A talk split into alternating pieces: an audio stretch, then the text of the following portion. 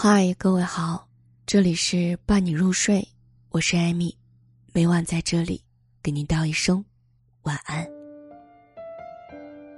照片上的母亲温温婉婉的笑着，眼神清亮清亮的，那是三十岁的母亲。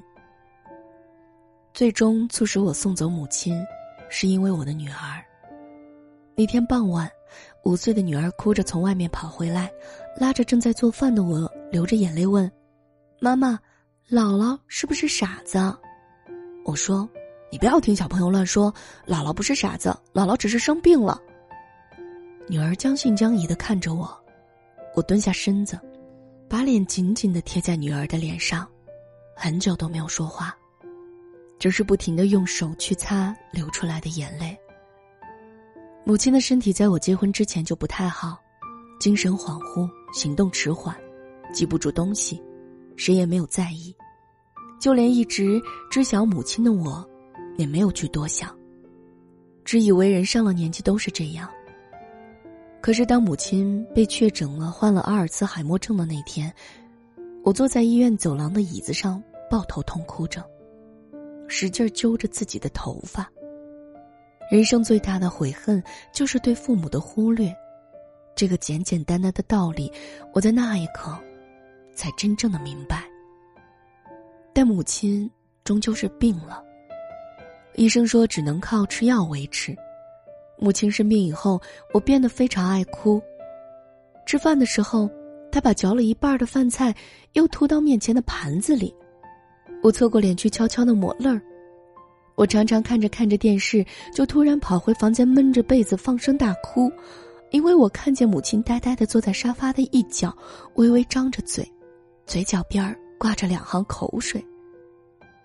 那天，当女儿尖叫着从母亲的怀里挣脱时，我坚定了自己的想法。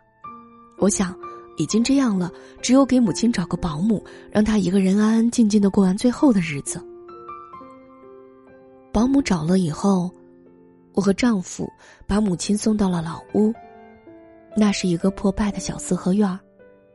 我和母亲在那里相依为命的生活了二十几年，母亲走在最前面，她径自走到她以前最喜欢坐的那张大藤椅上坐下来，两只手不停的抚摸藤椅的把手。丈夫和保姆忙着搬东西，我挨着母亲坐了下来。房间里的每一件旧物件上面都遗留着母亲的气息。右边的墙壁上有一个相框，中间是父亲和母亲结婚时候的照片儿照片上的母亲温温婉婉的笑着，眼神清亮清亮的，那是三十岁的母亲。母亲的家族在晚清时是富甲一方的显赫家族。就是因为这成分问题，母亲到了三十岁才和父亲结婚。婚后的第二年，也就是母亲怀孕四个月的一天中午，噩耗传来了。父亲在工厂里意外的被机器扎伤，送到医院时已经不行了。我不知道母亲是如何熬过那段岁月的。一个女人，要具备怎样的意志，才能让自己苍白的脸？在生活一再的重创下，始终保持着镇定呢。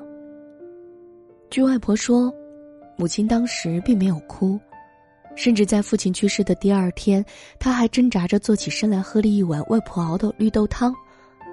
他对外婆说：“我还有个孩子，我要把他生下来。”我出生之后，母亲的身体虚弱到了极点，根本没有奶水。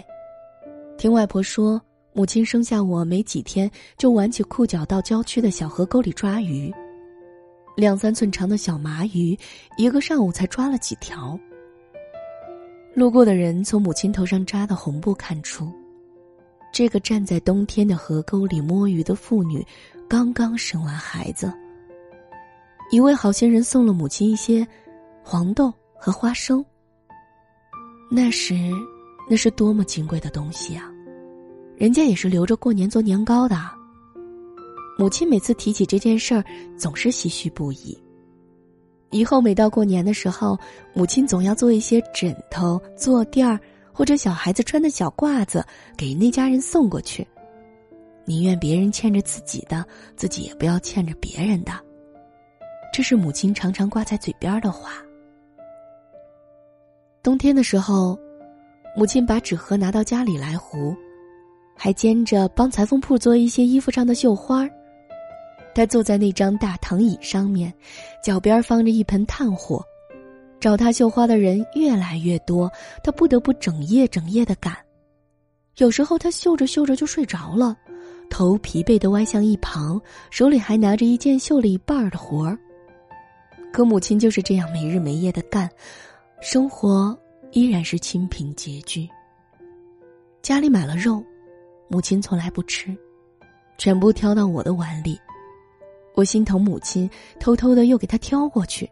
或者是索性不吃，让她剩在盘子里，剩下的不吃会坏掉的。我想，等我上学去了，母亲会吃的吧。每当这个时候，母亲就会对我发火。那时候，糊一个纸盒才挣三分钱。我有时候想，母亲，她到底糊了多少个纸盒，才把我培养成一个大学生呢？母亲一直没有再婚。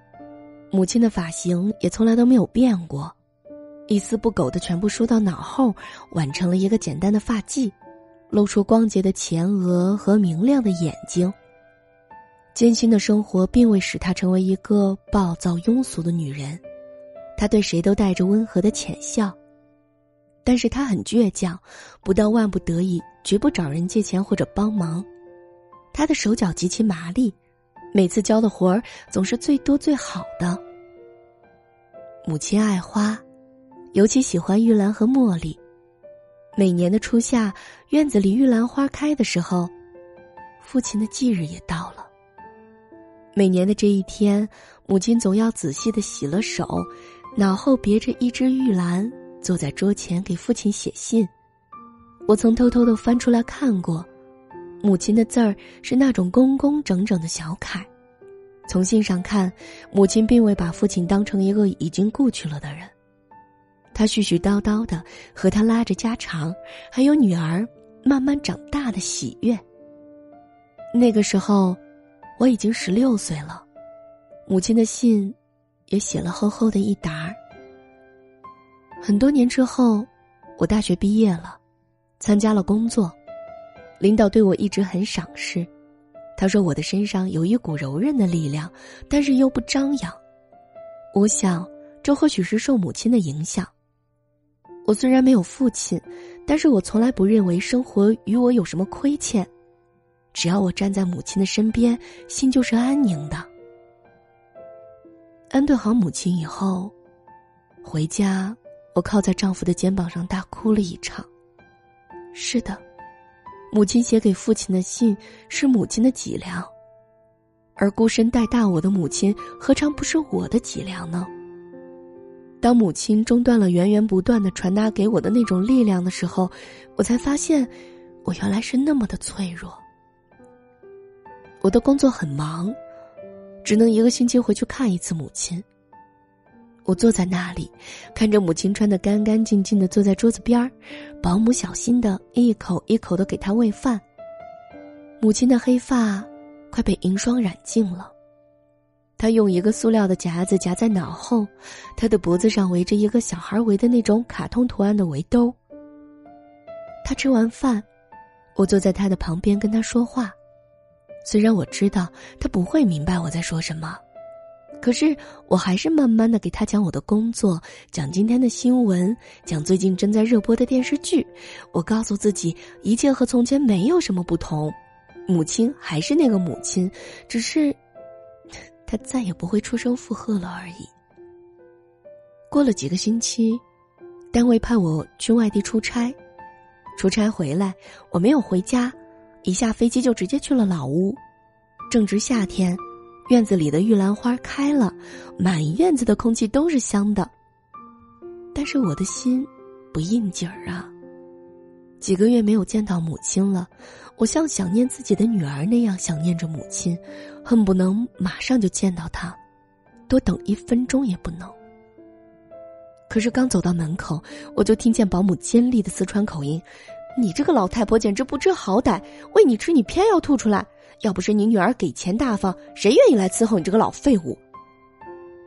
我气得浑身发抖，咣当一声把门推开，保姆正用勺子使劲的把饭往母亲的嘴里塞，母亲的腮帮子高高的鼓起，满脸的惊恐，喉咙里发出咕噜咕噜的声音，饭不停的从她嘴巴里往下掉。我几乎是用尽了所有的力气。一把推开站在一旁的保姆，母亲还是那样惊恐的看着我，她满脸的油污，头发不知道多少天没有洗了，在两鬓头发稀疏的地方，油污明显可见。我扯掉她脖子上的围兜，她的颈部和消瘦的锁骨上，汗水混着污垢，流成了一条条的小沟。妈，我双膝一软。跪在了母亲的面前，任泪水濡湿了我的脸。我不敢抬头，无颜面对母亲的脸，心里的愧疚比得知她生病时更甚。我以为请人来照顾她，便已经尽了女儿的本分，可是我发现自己错了，错的那么离谱。用钱雇来的人怎么会从心底里真的去怜惜母亲，明白她的需要呢？一生喜好洁净的要强的母亲，若有清醒的时候，看见自己这个狼狈的样子，只怕会感觉生不如死吧。打发走保姆之后，我把母亲扶进卫生间里，给她洗头洗澡。母亲的脸色平和了许多。像个温顺的孩子那样配合着我的动作。洗完之后，我找了一件母亲从前最爱穿的蓝底儿白碎花的旗袍给母亲换上。我要带母亲回家，我要每天搀扶着清清爽爽的母亲去散步。换完了衣服，我对着镜子仔细的给母亲梳头，梳她惯常的那个样式。所有的头发一丝不苟的梳到脑后去，利索的挽成个卷儿。母亲看起来很精神，像一个因迷失而在外面流浪多日后，终于找到自己家的孩子。我知道，母亲的脑细胞在一天天死去，她的时间不多了。作为女儿，我要让母亲在剩下的日子里，每天都感到安宁。就像我年幼时站在他的身边的感觉一样。这里是伴你入睡，我是艾米，每晚在这里给您道一声晚安。